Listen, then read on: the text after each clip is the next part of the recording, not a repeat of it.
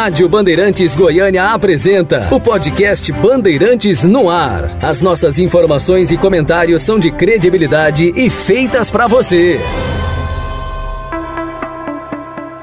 Olá, eu sou a Luciana Vitorino e vai começar o quarto episódio do podcast Bandeirantes no Ar.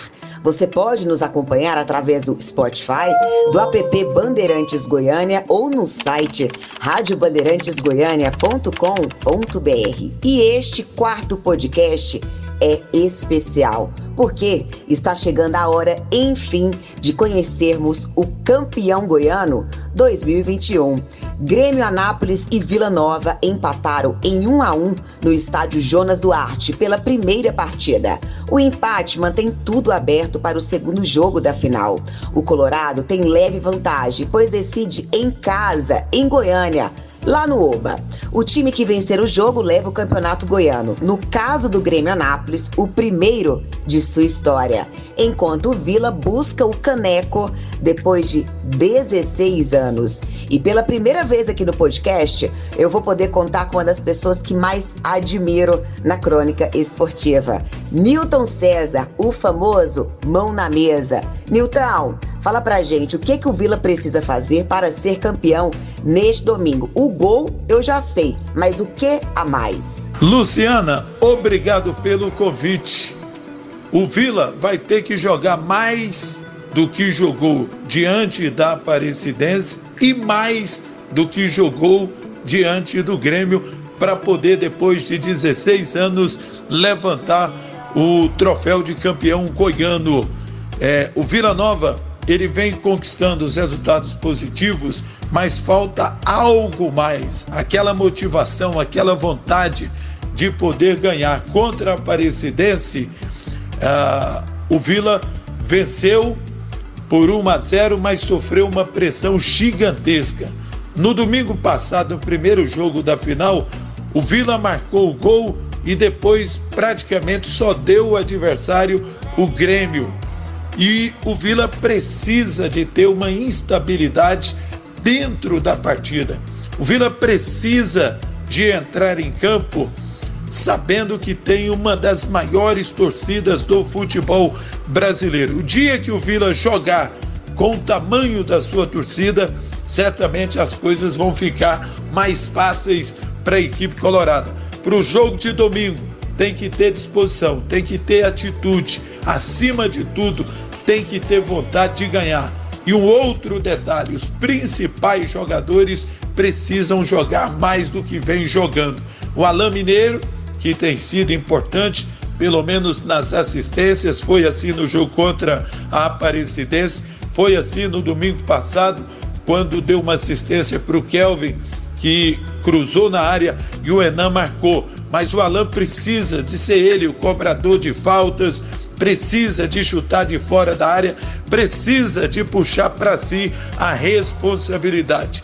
O Arthur Rezende, que vem aparecendo bem no campeonato, também precisa de colocar algo mais. Acontecendo isso, para mim, o Vila será campeão no domingo. Você então ouviu o Newton César, famoso mão na mesa. Agora, vamos ouvir do Pedro Júnior. Inclusive, a última vez que o Vila Nova levantou o troféu de campeão goiano foi em 2005 e, na oportunidade, o atacante fazia parte do elenco, já que o jogador estava subindo das categorias de base para o profissional. Agora, que já fez quatro gols no campeonato, ele vai ter a oportunidade de conquistar seu segundo goianão e o Pedro comentou sobre este momento. Imaginei que quando eu saí em 2005, a gente, o Vila Nova ia ficar tanto tempo sem, sem conquistar novamente o Campeonato Goiano. Acho que o torcedor está sonhando muito com esse título, né? Como nós também jogadores. Mas a gente, a gente sabe que vai ser difícil como foi aquele em 2005. A gente já teve um primeiro jogo aí, tem esse próximo jogo vai ser um jogo bem difícil pra gente.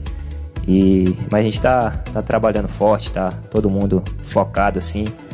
E tenho certeza que domingo a gente vai fazer um grande jogo e se Deus quiser aí a gente consiga esse título. E para contribuir ainda mais aqui no podcast, o comentarista Marcelo Borges, o Borginho, vai falar do momento do Grêmio Anápolis, que já fez história ao eliminar o todo-poderoso Atlético e chegaram à final pela primeira vez em 22 anos de fundação.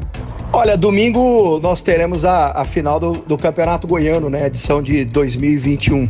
Nós vimos muito equilíbrio no jogo lá de Anápolis no domingo passado, onde o Vila não conseguiu repetir boa, as boas atuações das últimas partidas. Nós sabemos que o Vila tem um time melhor, um time pontual, com jogadores experientes, né? Já com a envergadura de decisões ao longo é, das suas carreiras. E a gente espera que o Vila possa ter uma desenvoltura melhor, tecnicamente falando, né? O Alain Mineiro possa brilhar. O Enan tem feito gols importantes. O Vila tem uma, uma postura, tem tido uma postura muito boa, né? É um time muito bem treinado pelo Wagner Lopes. Agora jogando em casa, é, é, um time que, que hoje é muito bem treinado, que tem começo, meio e fim. Algo que pode atrapalhar a equipe do Vila Nova, Luciana, é a ansiedade por não conquistar o título há bastante tempo, há mais de 15 anos. Essa ansiedade, essa palavra mágica, ela pode atrapalhar o Vila. Mas tudo dentro da normalidade, aquilo que nós esperamos, pela qualidade do individualmente falando, o Vila é superior. O Grêmio fez um campeonato pontual até então, tem jogadores individualmente se destacando.